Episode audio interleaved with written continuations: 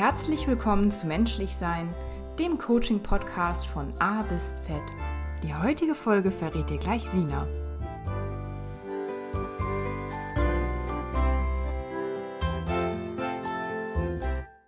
Hallo, liebe ZuhörerInnen und willkommen zum Menschlich Sein Podcast. Heute mit der Folge M. Glücklich, nicht trotz, sondern mit MS. Und sicher habt ihr es schon an der Stimme erkannt. Hier spricht heute nicht Julia, sondern hier spricht Sina Scheithauer. Und ich interview heute Julia, denn wir haben hier heute mal die Rollen getauscht. Und Julia, ich begrüße dich jetzt erstmal ganz herzlich in deinem eigenen Podcast sozusagen. Und ähm, vielleicht magst du gerade mal ein paar Worte dazu sagen, warum wir heute hier getauscht haben. Ja, hallo Sina. Genau, warum haben wir heute die Rollen getauscht? Du hast es ja schon gesagt, es geht heute um das Thema MS, Multiple Sklerose. Und wie wahrscheinlich viele ZuhörerInnen noch aus der Folge A, also aus der allerersten Folge, wissen, habe ich ja selber MS. Und genau, deswegen haben wir heute die Rollen getauscht. Und ich werde heute mal befragt und darauf freue ich mich schon total. Julia, ich habe natürlich, ähm, so wie du, für mich damals auch einige Aufwärmfragen für dich vorbereitet. Bist du bereit? Können wir starten damit? Auf jeden Fall, bitte, immer her damit. Meine erste Aufwärmfrage, Julia, wenn du heute spontan verreisen könntest, würdest, wohin würdest du fahren oder fliegen? Und warum? Ja, das ist jetzt ein Ding. Jetzt muss ich spontan antworten, ne? aber spontan habe ich gleich so viele Orte im Kopf, weil ich jetzt natürlich auch ultra lange, Corona-bedingt, äh, ja auch nicht unterwegs war. Okay, dann nehme ich als allererstes Ziel New York. Mhm. Und zwar nicht nur, weil ich die Stadt und äh, auch den Staat so sehr mag, also von der Landschaft, beziehungsweise die Stadt natürlich einfach von, vom, von der ganzen Atmosphäre her und auch von den Menschen dort, sondern vor allem, weil ich dort gute Freunde wohnen habe. Und die würde ich sehr, sehr gerne mal wiedersehen. Ja, das kann ich total nachvollziehen. Julia, was ist deine lustigste Eigenschaft? Meine lustigste Eigenschaft. Okay, du kennst doch sprechende mhm. Spielzeuge. Mhm diese Spielzeuge oder so Würfel, die man so dreht oder so würfelt und dann ist dann zum Beispiel ein Teddybär obendrauf und dann macht es das Geräusch wie ein Bär. Oder diese Bücher, du drückst einen Knopf als kleines Kind und dann wird dir da beigebracht, wie man eins und sonst was oder Schweinchen oder was auch immer mhm. erkennt mhm. und äh, ausspricht. Und meine lustigste Eigenschaft ist, glaube ich, dass ich diese Spielzeuge unglaublich gerne und zumindest wie mir wieder gespiegelt wird, auch nicht allzu schlecht okay. imitiere. Sehr gut. Mich würde natürlich jetzt noch ja. weitergehend interessieren, wie du das herausgefunden hast, aber das besprechen wir vielleicht, vielleicht dann lieber nochmal wann anders. Julia, was ja. ist ein Essen, das du immer, immer, immer essen kannst? Was ich immer, immer essen kann? Eis. Ganz klar. Eis geht immer. Und Eis geht nämlich auch tatsächlich nicht nur geschmacklich immer, sondern Eis geht ja tatsächlich auch, weil man eigentlich schon total satt ist. Das findet ja einfach so den Weg, dann, das schließt dann so die letzten Räume im Magen. Also ja, eindeutig. Total. Es geht mir auch so. Ich liebe auch Eis. Mhm. Worüber könntest du spontan ein Impulsreferat halten? Du meinst neben sprechendem Spielzeug? ähm, nee, Quatsch. Also, wie man wertschätzend und wohlwollend mit sich selbst umgehen kann. Okay, und dann letzte Frage. Was ist deine geheime Superpower? Die ist danach heute nicht mehr geheim, fällt mir jetzt gerade so auf, aber also ich glaube ehrlich gesagt, dass meine Freunde meine Superpower kennen. Von daher geheim finde ich jetzt gerade ein bisschen schwierig. Hm. Also auf jeden Fall kann ich extrem gut zuhören und zumindest in den meisten Fällen kriege ich es auch ganz gut hin, jemanden aufzuheitern, mhm. dem es jetzt gerade nicht so gut mhm. geht. Das ist, finde ich, für eine Coachin ja auf jeden Fall eine total wichtige Superpower. Ja, mhm. vielen Dank für die Beantwortung der Fragen. Und tatsächlich ist ja Coaching oder auch Coaching genau das Stichwort, denn darüber wollen wir natürlich heute in diesem Coaching-Podcast hier auch nochmal sprechen. Und zwar, Julia, mhm. du arbeitest ja im Moment als Coachin mit dem Fokus auf beruflicher Neuorientierung und ich weiß es jetzt ja aber schon und du wirst uns gleich darüber erzählen. Du möchtest ja zukünftig vermehrt auch mit Menschen arbeiten, die an multipler Sklerose erkrankt sind und auch mit den Angehörigen von solchen chronisch erkrankten Menschen. Und da interessiert natürlich mich und auch die HörerInnen ganz brennend. Wie kommst du dazu? Mhm. Ja, genau. Also im Moment liegt mein Fokus in der Coachingarbeit auf berufliche Neuorientierung. Und Ja, zum einen liegt mir das Thema MS natürlich persönlich sehr am Herzen, einfach tatsächlich, weil ich selbst auch betroffen bin und mich sehr damit beschäftigt habe in den letzten Jahren und ja auch viele ähm, Bekannte und auch Freunde habe, die ja auch von MS betroffen sind und da auch einfach viel mitbekomme, auch gerade was so die Angehörigen angeht. Es ist aber tatsächlich jetzt so, hm, dass ich jetzt im Berufscoaching ja teilweise auch mit chronisch erkrankten Menschen zusammenarbeite, unter anderem eben auch MS-Erkrankte.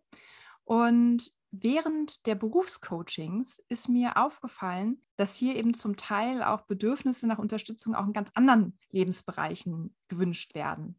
Also zum Beispiel generell die Akzeptanz der Erkrankung. Also die MS gehört zu mir und ähm, ich möchte sie nicht mehr abspalten, so zum Beispiel. Und auch der Umgang mit dieser eben vollkommen neuen und ja auch völlig ungefragt ins Leben gekommenen Situation. Ganz oft fragen sich zumindest jetzt die Coaches, mit denen ich arbeite und gearbeitet habe, was denn ihre jetzigen Bedürfnisse sind. Das ist natürlich ja bei unserem Berufscoaching auch super essentiell. Ja, das musst du natürlich auch rausarbeiten, nicht nur bei chronisch Erkrankten, sondern für jeden.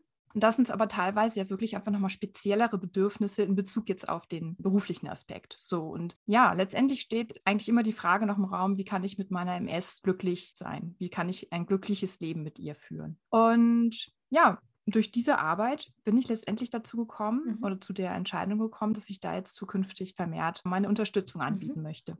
Und Julia, du hast ganz oft schon den Begriff jetzt gerade ähm, MS genutzt, ne? Multiple Sklerose. MS ist ja die Abkürzung. Vielleicht erklärst du noch mal für die ZuhörerInnen, was genau Multiple Sklerose eigentlich ist, was das bedeutet. Mhm. Genau. Also ja, Multiple Sklerose, MS, ist eine Autoimmunerkrankung und genauer gesagt ist es eine chronisch entzündliche Erkrankung, die das zentrale Nervensystem, sprich Gehirn und Rückenmark betrifft. Ja? Und derzeit ist es auch so, dass MS als nicht heilbar gilt. Und bei MS entstehen die Symptome der erkrankten Person eben auch durch Schädigung von der sogenannten Nervenisolierschicht. Ja, also das ist letztendlich das, was ähm, zerstört wird bei der Erkrankung. Und das wird von Teilen des eigenen Immunsystems zerstört. Deswegen auch Autoimmunerkrankung. Und es kann letztendlich bei jedem vollkommen unterschiedliche Neuronen, also Nervenzellen betreffen. Und dementsprechend hast du auch eine wahnsinnige Vielfalt an Symptomen. Und ich weiß nicht, ob du es schon mal gehört hast. MS wird ja auch die Krankheit der tausend Gesichter ja. oder die mhm. Krankheit mit den tausend Gesichtern genannt. Und das bezieht sich halt dann einfach immer auf die Symptomatik, weil es im Endeffekt eigentlich keinen MS-erkrankten Menschen gibt, der exakt dasselbe symptomatische Bild aufweist. Letztendlich ähm, diese chronischen Entzündungen oder die Folge dieser chronischen Entzündungen sind, dass spezifische Befehle eben von den Gehirnzellen nicht mehr an die Muskeln bzw. Organe weitergeleitet werden oder nur verlangsamt weitergeleitet werden. Ne? Zur Symptomatik komme ich vielleicht gleich auch nochmal, weil das ist wirklich ein super breites Feld, aber es gibt halt schon häufige oder besonders mhm. häufig auftretende Symptome. Vielleicht bevor wir dazu kommen, nochmal zum Hintergrund, es gibt drei verschiedene Verlaufsformen ah, okay. von MS. Genau. Es gibt die schubförmig und remittierende Multiple Sklerose. Die wird auch RRMS abgekürzt. Also wenn man das mal irgendwo findet im Internet oder in Büchern, das ist diese schubförmige MS. Und das ist ähm, tatsächlich auch die häufigste Form aktuell und verläuft, wie der Name ja mhm. sagt, in Schüben. Und diese Schübe sind immer aktive Entzündungen. Die klingen dann ja auch wieder ab. Ne? Deswegen ist es so wiederkehrend. Bei dieser Form der MS ist es so, dass neue Beschwerden dazukommen können oder auch bestehende Symptome sich mit der Zeit natürlich auch verstärken können. Wie gesagt, also ich betone dieses Können sehr, weil es ist wirklich da ganz genau zu nehmen bei der MS. Es kann natürlich passieren, aber es muss nicht. Und bei der schubförmigen MS ist es auch noch so, dass in der schubfreien Zeit es auch keine Verschlechterung letztendlich des Gesundheitszustandes mhm. gibt. Ne? Ja, und dann gibt es die sogenannte sekundär chronisch progrediente MS. Und bei dieser Verlaufsform geht die schubförmige, also von der ich eben erzählt habe, in den chronischen Verlauf über. Da ist es so, dass sich die Anzahl der Schübe verringern es allerdings zunehmende Beschwerden gibt oder zunehmende Symptome gibt. Es kann aber auch sein, dass tatsächlich diese Verlaufsform zum Stillstand mhm. kommt. Und die dritte und damit letzte Verlaufsform, die aktuell beschrieben ist, ist die primär chronisch progrediente Multiple Sklerose. Also eben nicht wie die, die ich eben genannt habe, die sekundäre, die sich aus der schubförmigen ergeben kann im Verlauf der Zeit, sondern die primär chronisch progrediente Multiple Sklerose. Hier ist es so, dass sich das Krankheitsbild von Beginn an kontinuierlich verschlechtert. Und von Beginn an heißt also so ab Diagnosestellung. Das Ganze kann vollkommen ohne Schübe ablaufen, aber klar, die Symptomatik ist dann natürlich von Anfang an direkt eine mhm. andere. Ne? Kann also deutlich verstärkt sein. Ja, gut. Aber kommen wir mal zurück zur Symptomatik, wo wir eben schon von gesprochen hatten. Also super vielfältig. Jeder hat da seine ganz individuelle Gesamtsymptomatik. Symptome, die aber tatsächlich gehäuft auftreten, auch gerne im Kontext mit anderen oder in Verbindung mit anderen Symptomen, sind Missempfindungen. Also zum Beispiel Schmerzen im Bein oder im Oberschenkel, obwohl ich da jetzt eigentlich keine Schmerzen haben müsste. Also keine Verletzung beispielsweise oder sowas, wo man jetzt sagen könnte, mhm. daher kommt es, sondern mhm. Genau, keine Verletzungen. Es wird gar nicht berührt, ja. Also es fängt dann einfach an, weh zu tun. Sehstörungen sind auch sehr häufig. Gangunsicherheiten sind auch total bekannt und verbreitet. Fatigue, also diese extreme Erschöpfbarkeit, hat man jetzt auch ganz viel ja im Zusammenhang mit Corona und Long Covid ja, gehört, ne? das Wort mhm. Fatigue. Was gibt es noch ganz häufig? Das kennen auch ganz viele MS-Patienten, ähm, sogenanntes Kribbeln oder auch Taubheitsgefühle so in den Extremitäten, also Hände, Füße, Arme. Dann gibt es aber auch Konzentrationsstörungen, Wortfindungsstörungen oder so eine Schwäche in den Händen zum Beispiel. Also das sind so sehr häufig auftretende okay. Symptome. Ja, das merkt man. Also ich ähm, weiß ja, dass du äh, dich da durchaus gut mit auskennst und dass du jetzt dein umfassendes Wissen, was du hast, schon abgespeckt hast hier für den Podcast. Und ich finde schon an deiner ähm, ja verkürzten Darstellung merkt man aber, wie vielfältig das eigentlich ist. Ne? Und ich weiß ja, dass du mhm. selbst auch an MS erkrankt bist. Vielleicht erzählst du uns mal ein bisschen darüber, wann du deine Diagnose bekommen hast und ähm, was das für dich bedeutet hat. Also was hat sich verändert? Wie war das für dich, diese Diagnose zu erhalten? Mhm. Ja, also die Diagnose selbst habe ich im Sommer 2017 gestellt bekommen. Und dazu muss ich sagen, das war ein richtig langer Weg von der ersten Symptomatik beziehungsweise auch dem ersten Arztbesuch bis letztendlich zur Diagnose. Also es ging über viele Jahre. War auch kein schöner Weg, weil er geprägt war von Arztbesuchen, wo ähm, mir als Patientin dann jetzt auch einfach nicht geglaubt wurde, wo ich nicht ernst genommen wurde, wo auch die Untersuchungen nicht anständig oder teilweise gar nicht äh, erfolgt sind. Das will ich aber hier gar nicht so im Detail erzählen. Dazu habe ich auch in der ersten Folge schon ein bisschen was erzählt. Du hast mich ja vor allem gefragt, wie das für mich war, ne, genau. ne? als ich die Diagnose gekriegt habe. Ja. Und tatsächlich war das so zwiegespalten. Es war so, dass ich das am Telefon damals mitgeteilt bekommen habe, was einfach daran lag, dass ich äh, vorher im Krankenhaus war. Also ich musste ins Krankenhaus wegen eines aktiven Schubs. Da wurde mir dann ja auch Nervenwasser entnommen und die Ergebnisse dieser Nervenwasserdiagnostik, die haben einfach eine Woche gedauert mhm. und ähm, ja, ich war dann halt aus dem Krankenhaus schon entlassen, war dann zu Hause und wurde dann von der Oberärztin angerufen. Und die hat mir das dann mitgeteilt. Am Telefon, genau. Oh, okay. Ich weiß noch, das war ein Freitagnachmittag, weiß ich deswegen so genau, weil ich am Montag nach diesem Freitag eine neue Arbeitsstelle mhm. angefangen habe. Natürlich ein ganz toller Zeitpunkt, auch überhaupt für, die, äh, für den aktiven Schub. Mm, und es war im ersten Moment tatsächlich so ganz klassisch, wie man das so sich vorstellt, wenn einem der Boden unter den Füßen weggezogen würde. Also es war so eine Mischung aus, die Zeit steht still du nimmst nicht mehr wirklich was wahr. Ja, also das ist so irgendwie wie, wie so eine innere Einkehr, aber keine mhm. angenehme, sondern es bleibt halt irgendwie alles stehen. Und ich weiß aber noch, dass mein zweites Gefühl sofort war und auch direkt verbunden mit dem Gedanken, siehst du, ich habe es mir halt doch nicht eingebildet, ne? Ja. Und das war schon so ein bisschen auch erleichternd tatsächlich, ich wollte gerade fragen, es klingt fast ein bisschen nach Erleichterung mhm. ne? oder auch so nach, okay, mein Gefühl hat mich nicht getäuscht. Ganz genau. Ich habe in dem Moment dann gemerkt, okay, offensichtlich kann ich mich aber auf mich selbst verlassen. Weil natürlich klar, ne, also in diesen ganzen Jahren, wo ich auch wirklich echt schlechte Erfahrungen gemacht habe, einfach mit Ärzten und Ärztinnen, äh, natürlich habe ich da immer wieder auch an mir selber gezweifelt, ob, ob ich jetzt vielleicht wirklich spinne, in Anführungsstrichen, wenn mir mehrere Ärzte sagen, so, naja, stellen Sie sich jetzt mal nicht so an mm, im Endeffekt. Ja. Also da sind schon auch teilweise echt heftige Sachen gesagt worden, äh, was halt einfach gar nicht geht im Arzt-Patientengespräch. Auf der einen Seite hat es mein Leben, wie es bis zu diesem Zeitpunkt war, einfach komplett zerschmettert und auf der anderen Seite hat es mir aber ein Stück Selbstvertrauen wieder zurückgegeben. Also eigentlich ganz spannend, was da in dem Moment ja, in mir passiert ist. Ähm, klingt wirklich spannend. Was würdest du denn, du hast ähm, uns ja jetzt schon teilhaben lassen, so an deinen Herausforderungen oder an dem, was dich auch so beschäftigt hat ähm, in dieser Diagnosezeit und auch in den Jahren davor. Wenn du jetzt mal so rekapitulierst, was würdest du denn sagen, was deine größte Herausforderung gewesen ist nach der Diagnose?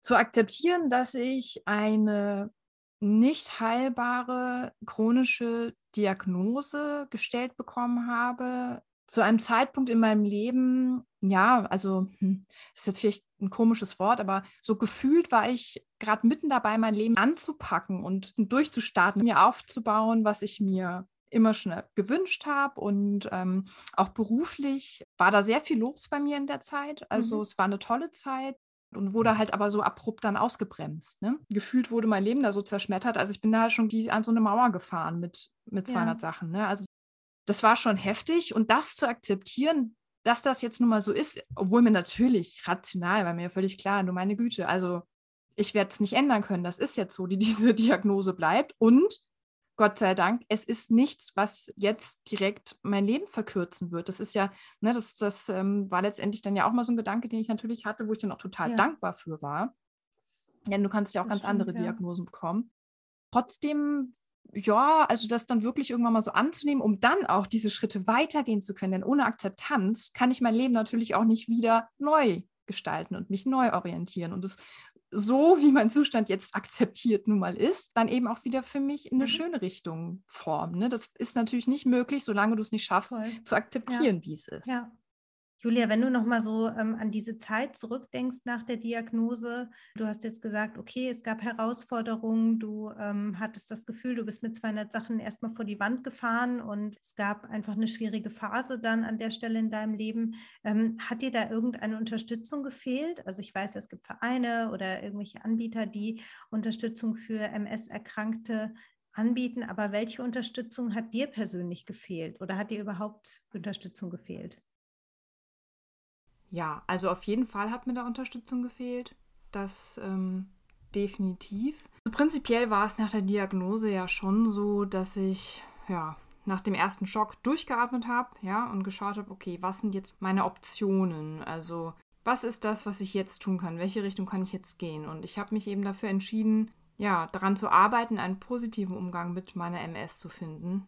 Und ähm, ich weiß noch, das war kurz nachdem ich die Diagnose bekommen habe, ne, da habe ich dann schon geguckt, okay, was gibt es für offizielle Unterstützungsangebote? Und äh, da habe ich mich damals bei der DMSG, also der Deutschen Multiple Sklerose Gesellschaft, angemeldet, bin da Mitglied geworden und habe mich beraten lassen und auch immer wieder an Informationsveranstaltungen teilgenommen. Und das war so für den generellen, so den fachlichen oder den übergeordneten Überblick war das halt schon wichtig für mich, ja. Was mir aber tatsächlich wirklich gefehlt hat und das, obwohl ich wirklich ganz tolle Unterstützung von Freunden und Familie hatte, wofür ich auch wirklich sehr dankbar bin. Nichtsdestotrotz hat mir wirklich gefehlt, dass ich da jemanden an der Seite habe, der oder die dieselbe Erfahrung mhm. durchgemacht hat eine Person, mit der ich auch drüber sprechen konnte, ohne viel erklären zu müssen, was denn jetzt eigentlich meine Bedürfnisse mhm. sind und was ich mir für mein Leben wünsche. Ja, und wie ich das Ganze Stück für Stück auch angehen kann. Wo ich also nicht viel erklären muss, wenn es zum Beispiel um Symptomatik geht, der, der ich nicht erzählen muss, wie sich das anfühlt, wenn du zum Beispiel so schwache oder so halbtaube Hände mal zwischendurch hast, der ich nicht erklären muss, wie es ist, Fatigue zu haben Weißt du, ich bin ja auch froh über Interesse von Menschen, die das erklärt haben möchten, ja.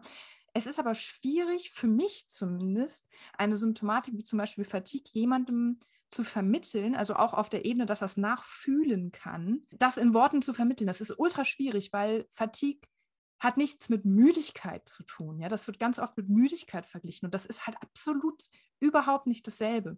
Und dann kann ich natürlich versuchen, damit mit den Worten, die uns Menschen zur Verfügung stehen, irgendwie da ranzukommen, das zu erklären. Aber es ist halt einfach was völlig unterschiedliches, ob da jemand vor mir sitzt, der das selber schon mal erlebt hat und ne, so, der halt sofort auch dieses Gefühl nachspüren kann. Das heißt, ähm, die Erfahrung, das Nachfühlen hat mir total gefehlt. Also im Endeffekt jemand, der selbst erkrankt ist, mhm. ja, sonst könnte er es ja nicht nachfühlen und gleichzeitig aber fachlich und methodisch in der Lage ist, mich auch zu mhm. unterstützen mhm. in meiner Situation, also an die Hand zu nehmen, während ich mich in eben meiner neuen und sehr plötzlich eingetretenen Lebenssituation neu orientiere mhm. und neu aufstelle. Mir dabei hilft, wieder in meine, ja. ich sag mal, in meine Mitte zu finden.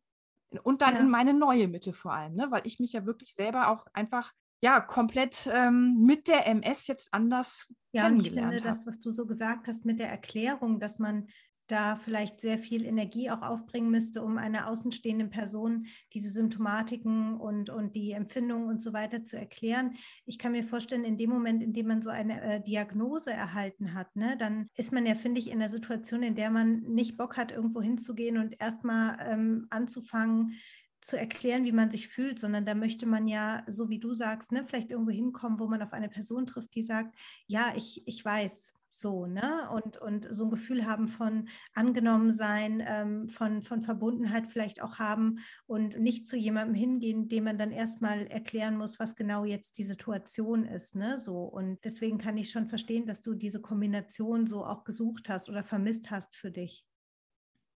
Ja, ja, genau das, was du sagst, gerade auch in der Anfangszeit, wo du ja noch selbstverständlich total dabei bist, diesen ganzen Prozess durchzugehen, selbst wenn du akzeptiert hast, dass du jetzt MS hast und auch wahrscheinlich behalten wirst bis zum Rest deines Lebens, dann ist es ja trotzdem noch so, dass du dich ja immer weiter informierst über bestimmte Medikamente zum Beispiel. Oder vielleicht hast du eine neue Symptomatik oder vielleicht hast du einen neuen Schub, ja.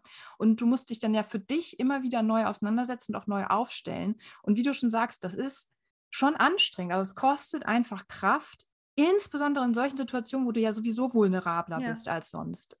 Nicht nur dann jedes Mal wieder neu zu erklären, sondern du wirst ja auch jedes Mal dann wieder mit der Nase, stößt du dich dann ja selber wieder drauf, dass XYZ jetzt gerade deine Symptome sind. Und natürlich hat man ja auch oft Angst, dass diese Symptome bestehen bleiben und nicht wieder weggehen nach ja. einer bestimmten Zeit was ja theoretisch auch passieren kann, ja. Das ist ja alles möglich. Das ist auch so tatsächlich ein Aspekt der Erkrankung, ähm, womit ich auch am Anfang lange zu hadern gehabt habe, diese gefühlte hm. Unplanbarkeit. Mhm. Ich weiß nicht, was in zehn Jahren mit der ja. MS bei mir sein wird. Rein theoretisch kann es passieren, dass ich nie wieder in meinem ganzen Leben einen Schub haben werde. Das ist möglich. Es kann natürlich aber auch passieren, dass ich nächstes Jahr einen Schub habe. Ich weiß es aber faktisch nicht. Ich weiß es einfach nicht.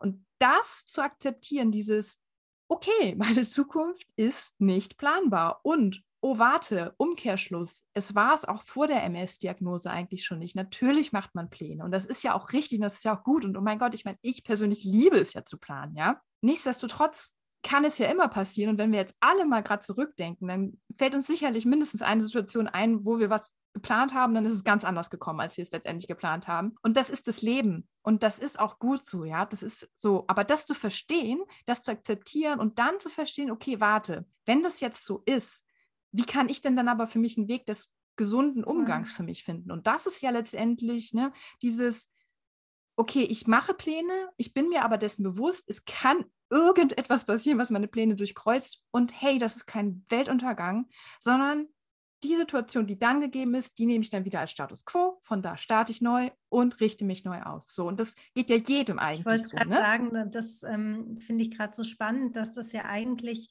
ähm, etwas ist, was jeden Menschen betrifft. Ne? Nur ich glaube, dass eben Menschen, die in besondere Situationen reingeworfen werden, sei es jetzt nach einer Diagnose von einer ähm, Erkrankung oder auch aufgrund von anderen Dingen, die einfach im Leben passieren, ähm, dass man sich dessen nochmal anders bewusst wird und anders damit umgeht. Aber wie du auch sagst, ne, letztendlich geht es jedem Menschen so, ob gesund, ob nicht gesund oder was auch immer, das Leben ist unwägbar und wir wissen am Ende des Tages nie so richtig, was kommt, nur wir müssen uns halt unter normalen Umständen auch nie so sehr damit befassen. So, ne? Ja, genau. Wenn dann genau. eben so etwas passiert wie so eine Diagnose oder irgendwas anderes, dann kommen wir in die Situation, das nochmal anders zu realisieren und uns einfach anders damit nochmal zu beschäftigen. So, ne? Und ich glaube, da ist es einfach gut, jemanden mhm. auch an seiner Seite zu haben, der da selber schon mal durchgegangen ist, irgendwie durch diese ganzen Prozesse.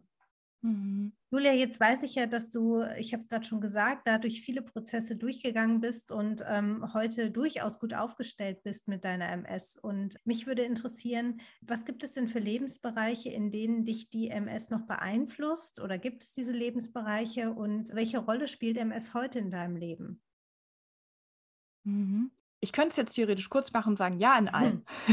Es wäre natürlich extrem langweilig und ähm, natürlich möchte ich das auch gerne erklären. Aber also tatsächlich, ja, in, in all meinen Lebensbereichen spielt MS eine Rolle, ganz klar. Was natürlich nicht heißt, dass ich jeden Tag, jede Sekunde daran denke, ich habe MS. Nein, natürlich nicht. Es ist ein Teil von mir. Es gehört zu mir. Ne? So, um jetzt vielleicht mal auf den für mich positiven Aspekt mit meiner MS zu sprechen zu kommen. Das ist jetzt nämlich tatsächlich das, was ich dann öfter mal in verschiedenen Lebensbereichen feststelle, zum Beispiel im beruflichen Kontext, ist es so, dass ich mich heute einfach auch viel mehr traue. Ja, ich wage mich an meine beruflichen hm. Träume. Ich wage mich an die Umsetzung. Also ich schiebe da auch nichts mehr auf, weil es für mich keinen Sinn mehr ergibt, etwas aufzuschieben. Und das liegt jetzt nicht daran, weil ich Angst hätte, dass ich jetzt, äh, weiß ich nicht, in x Jahren oder in Zeitraum x irgendwie eine Verschlechterung meines Zustands hätte. Nein, gar nicht. Sondern durch die Rückschau auf das, was mir jetzt alles so in meinem Leben passiert ist, und dazu gehört eben die MS-Diagnose dazu, habe ich eben festgestellt, für mich persönlich oder für mich persönlich auch entschieden, dass es für mich keinen Sinn macht, über einen längeren Zeitraum etwas aufzuschieben, was mir Freude bereiten würde. Hm. Oder auch keine Angst mehr davor zu haben, Mega. bestimmte Träume anzugehen. Ne, das ist ja total verbreitet, so dieses, man hat einen Traum, man hat einen Wunsch und man geht es aber nicht an, weil man Angst hat, dass es nicht klappt oder dass es anders wird und nicht so schön wird, wie man sich das jetzt erträumt. Und natürlich ist es selbstverständlich eines äh, jeden eigene Entscheidung, ob man das so weiter für sich als Traum behalten will, ja, ähm, als, als Bild, das man so mit sich rumträgt im Leben, oder ob man sagt, so, ich gehe das jetzt an und ich probiere es jetzt aus. Und wenn es halt nicht so ist, wie ich es mir erwünscht habe, ja, dann ist es halt so, dann werde ich mir einen mhm. neuen Traum mhm bauen sozusagen. Ja, dann werde ich gucken, was ist denn jetzt mein Wunsch? Und das ist tatsächlich was, was ich durch den Umgang mit der MS gelernt habe für mich in meinem Leben, dass ich einfach nichts mehr dahingehend aufschieben möchte und ja, losgehe. Ne? Ich gehe los, ich probiere, ich traue mich dann Dinge und wie gesagt, wenn sich dann bestimmte Sachen anders entwickeln, als ich mir das jetzt gedacht habe, erstens, es muss gar nicht immer die schlechtere Entwicklung sein. Es kann mich auch sein, dass Dinge noch ja. besser werden, als man sich gedacht hat. Und zweitens, selbst wenn es dann nicht das ist, was ich möchte, ja, wer oder was hält mich davon ab, es dann wieder zu ändern? Also das ist was, wo mir die MS-Erfahrung immer wieder einen Antrieb gibt und noch ein Punkt, womit die MS auch ein Helfer ist, muss ich sagen. Die ist ein ganz klarer Indikator für mich, ob ich gerade zu viel negativen Stress habe in meinem Leben oder nicht. Sprich, wenn ich sehr großen negativen Stress in meinem Leben habe, dann merke ich das an der Symptomatik. Ah, okay. ne? Also ich habe ja das Glück, das große Glück, dass ich jetzt generell in meinem Alltag sehr selten oder auch wenig von meiner Symptomatik merke einfach. Wenn ich allerdings über längere Zeit ähm, extremen Stress ausgesetzt bin oder in einer sehr belastenden Situation mich befinde, dann wird die Symptomatik lauter, sag ich mal. Also die drängt mhm. sich ohne Probleme direkt vor alles andere. Ich kann da auch nichts ignorieren oder übersehen oder überfühlen oder so. Und daran merke ich, okay, es läuft hier was falsch und was ist das? Und dann mhm. gehe ich das auch an. Und natürlich gibt es oftmals externe Stressoren, die man nicht sofort abschalten kann oder nicht sofort äh, verändern kann. Nichtsdestotrotz ändert es für mich in der Situation schon ganz viel, wenn ich verstehe, was hier gerade passiert, von wo das kommt und dass ich mich, auch wenn ich einer bestimmten Situation jetzt vielleicht ausgeliefert bin im ersten Moment, dass ich aber weiß, ich kann das beenden, ich habe es in der Hand, dass das beendet wird. Es dauert dann vielleicht noch eine gewisse Zeit, aber ich kann mich jetzt auch schon mal emotional distanzieren und das hilft auch schon viel ja. bei mir. Ja, spannend klingt so nach so einem Stress-Frühwarnsystem irgendwie, ne? Und das ist ja, ist ja tatsächlich in einer chronisch gestressten Gesellschaft, zumindest nehme ich das von mir aus oft so wahr, äh, gar nicht mal so schlecht irgendwie, ne? So, ja. Oh ja, absolut. Das stimmt.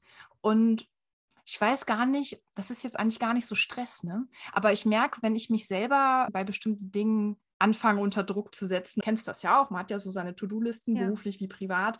Und die werden dann ja gerne auch mal temporär länger. und das ist dann halt so. Ja, wenn man da zu den Typen gehört, die dann lieber eine Liste sehr schnell abgehakt haben, äh, muss man das dann auch aushalten mhm. lernen, mhm. dass das nicht immer möglich ist. Und äh, das heißt, wenn ich mich jetzt in solchen Situationen zum Beispiel extrem unter Zeitdruck setze oder mir selbst so eine Deadline für bestimmte Dinge präsentiere, die überhaupt eigentlich nicht notwendig wäre und sich mein Körper denkt, du, das ist jetzt aber nicht so die beste Idee, auch dann meldet sich meine mhm. MS. Ne? Und dann merke ich, okay, ich kann auch einfach mal weniger streng mit mir sein. Das ist okay. Es wird nichts Schlimmes passieren. Ich darf da auch mal ein bisschen wertschätzender ja, mit ja. mir sein. Ne? Und einfach so diese Erlaubnis, sich da auch zu geben. Die MS, ich sage mal die MS, mhm. ne? also der Teil von mir mit der MS, also wie gesagt, es ist ja meine MS letztendlich, von der ich jetzt spreche, die erlaubt mir einfach auch Pausen zu machen, wo ich es früher nie getan hätte. Wo ich früher gesagt hätte, komm, Augen ja. zu und durch jetzt hier, hab dich mal nicht so. Nee, sehe ich heute nicht mehr so. Wo will ich hin? Ja, ja wo, warum ja, habe ich Zeitdruck? Also es ist irgendwie, es ist hilfreich, so, so für sich so seinen Sensor mhm. zu haben. Mhm. Zumindest für Julia, mich. jetzt hast du ja uns anfangs erzählt davon, dass du planst, ähm, zukünftig auch im Coaching vermehrt mit MS-Betroffenen äh, zu arbeiten. Wie planst du denn, MS-Erkrankte ähm, zu unterstützen mit deinem Coaching? Letztendlich durch die Kombination aus meinen persönlichen Erfahrungen und meinem persönlichen Erleben meiner MS und dem, was mit der Erkrankung alles einhergeht und mit meinem fachlichen Wissen und auch Können. Ja? Weil es ist ja so bei mir, dass ich letztendlich durch mein Studium und auch durch meine Promotion in der Neurobiologie das Verständnis ja. für die ganzen pathologischen und molekularbiologischen Vorgänge ja auch mitbringe. Also es ist ja eigentlich so gesehen sehr praktisch. Also als ich mich dann auch nach der Diagnose ja informiert hatte über die Erkrankung, den Verlauf, ne, da habe ich mir auch direkt dann schon Studien ziehen mhm. können und hatte glücklicherweise auch keine Probleme, mich da einzulesen, einzuarbeiten weil ich das halt einfach durch mein Studium kannte. Das merkt man, und entschuldige, ich will dich nicht unterbrechen, aber ich finde, das merkt man ja auch, wenn du über die MS sprichst, dass du einfach über deine eigene ähm, Betroffenheit heraus nochmal ein einfach tiefergehendes Verständnis einfach für die Erkrankung hast. Und das mhm. ähm, kann ich mir also ich bin auch so ein Mensch, ne? ich muss mich immer erstmal faktenmäßig in Sachen reinfuchsen, wenn irgendwas neu ist in meinem Leben oder ich irgendwas, mich für irgendwas interessiere. Und ich kann mir vorstellen, dass du da Betroffenen wirklich auch sehr viel weiterhelfen kannst mit deinem Fachwissen. Ne? Einfach diese Dinge auch nochmal mhm. anders zu verstehen und einfach nochmal so aufzubereiten, dass andere sie auch verstehen. Mhm. Ja, also dieses Verstehen aus, aus der biologischen, aus der neurobiologischen, auch medizinischen Sicht hat mir auch total dabei geholfen äh, in Bezug auf Therapiewahl, ne? also medikamentöse Therapiewahl mhm. jetzt. Weil auch da gehöre ich zumindest zu den Menschen, die halt äh, wissen wollen, was passiert denn äh, durch dieses Medikament? Ja, was beeinflusst das inwiefern? Welche Nebenwirkungen gibt es da? Und das einfach zu verstehen, so, ne? Das fällt mir dann natürlich dann leichter. Das hat mir auch sehr viel geholfen, ja. Gut, ne? Also persönliches Erleben, neurobiologischer Fachhintergrund und natürlich durch meine Coaching-Ausbildung und ja auch die Ausbildung zur psychologischen Beraterin bringe ich da dann ebenso die Methodik, also die Werkzeuge sozusagen mit, um dann einen MS-erkrankten Menschen in der jeweiligen Situation, in der er sich befindet, einfach dann auch wirklich professionell und fachgerecht zu unterstützen, zu begleiten. Ich weiß ja auch, dass du ähm, in deinem Berufscoaching tatsächlich, ähm, ob das jetzt Zufall ist oder ob manchmal fügen sich die Dinge ja dann doch auch, dass du auch da tatsächlich schon ähm, auch KundInnen hattest, die äh, chronische Erkrankungen hatten. Und da bringst du ja durchaus auch schon an der Stelle eine praktische Erfahrung auch mit in der Arbeit mit diesen Menschen ne? und mit dem, was die an Bedürfnissen einfach mitbringen.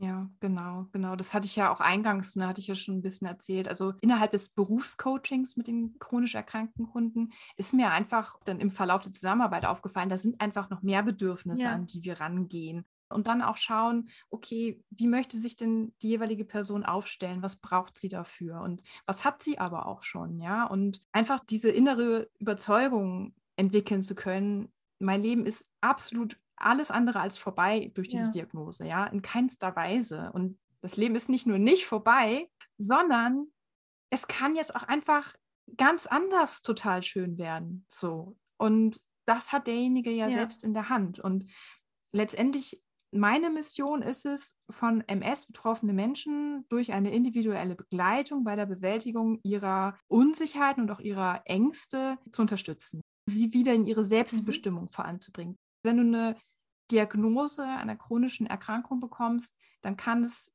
häufig passieren, dass man erstmal in so ein Gefühl gerät, dass ich habe ja nichts mehr im Griff, ja, ich bin fremdgesteuert, so die, ja. die Krankheit hat mich im Griff. Und das wieder zu switchen und da wirklich wieder in die Selbstbestimmung zu kommen, mit den Betroffenen dann gemeinsam auch rauszuarbeiten, wie sie letztendlich dann die Veränderung ihres Lebens für sich zum Positiven auch nutzen können, ja. Weil ja. du kannst einen positiven Umgang mit deiner MS lernen.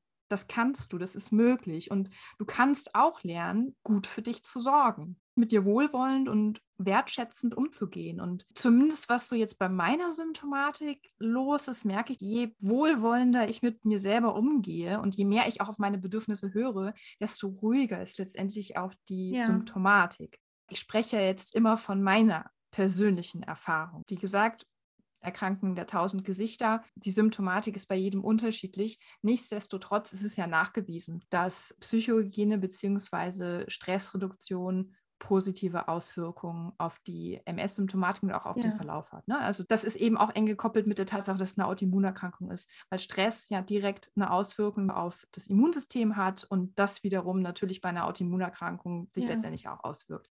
Ja, im Endeffekt möchte ich MS-Betroffene dabei unterstützen, die Klarheit darüber zu gewinnen, dass sie weiterhin ein absolut wertvoller Mensch sind. Und das hört ja nicht einfach auf, nur weil du eine chronische Erkrankung hast. Ja, das passiert leider auch häufig, dass ein chronisch erkrankter Mensch sich so wertlos fühlt. Oder auf einmal denkt, oh Gott, ich kann ja auch der Gesellschaft mhm. hier gar nichts mehr geben oder was. Das eine hat ja, mit dem anderen ja. überhaupt nichts zu tun. Also jeder bleibt weiterhin ein vollkommen wertvoller und einzigartiger Mensch. Und das wieder für sich zu erkennen und auch wirklich fühlen zu können. Dabei möchte ich dann MS-Betroffenen okay, auch das klingt auf jeden Fall, finde ich, nach einer sehr tollen und wertvollen Mission, ja. Jule, ich hatte jetzt eigentlich zum Schluss noch so den Gedanken, dass ich dich noch fragen wollte, welche positiven Einflüsse auf dein Leben die MS denn hat. Und jetzt habe ich aber gerade gemerkt, dass ich finde, dass also du hast es ja schon gesagt, ne, die Verläufe können sehr unterschiedlich sein und wir wissen, dass es auch Menschen gibt, die wirklich mit sehr starken Symptomen und wirklich auch sehr schwer erkranken mhm. an der MS. Mhm. Also es geht jetzt ne, natürlich überhaupt nicht darum zu sagen, ja. dass das ist nur positiv, aber ich habe verstanden, dass es in deinem ja. Leben, so von dem, was du uns erzählt hast, in diesem ganzen Gespräch tatsächlich eine positive Veränderung eher gebracht hat. Deswegen weiß ich jetzt gar nicht so richtig, ob du da mir überhaupt noch antworten kannst, wenn ich dich frage, in welchen Bereichen die MS dein Leben positiv beeinflusst hat, weil du uns da schon sehr, sehr viel viel hast teilhaben lassen.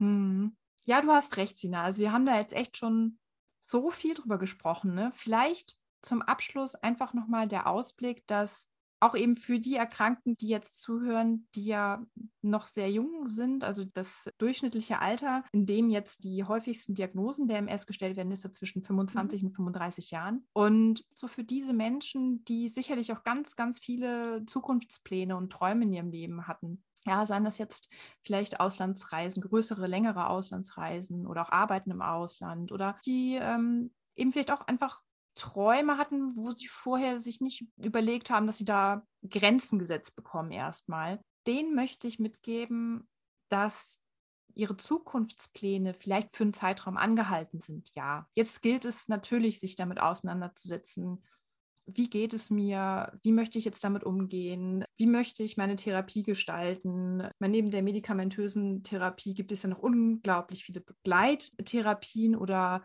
Dinge, die du selbst beeinflussen kannst, die ähm, nichts mit Medikamenteneinnahme zu tun haben, aber dennoch deine Erkrankung im Verlauf mhm. positiv beeinflussen. Also sei es jetzt eine bestimmte Mischung aus Sportarten, Ernährung, Schlaf und Psychohygiene. Also Zukunftsplanung ist jetzt vielleicht erstmal kurz mhm. angehalten, aber die ist nicht vorbei. Ja.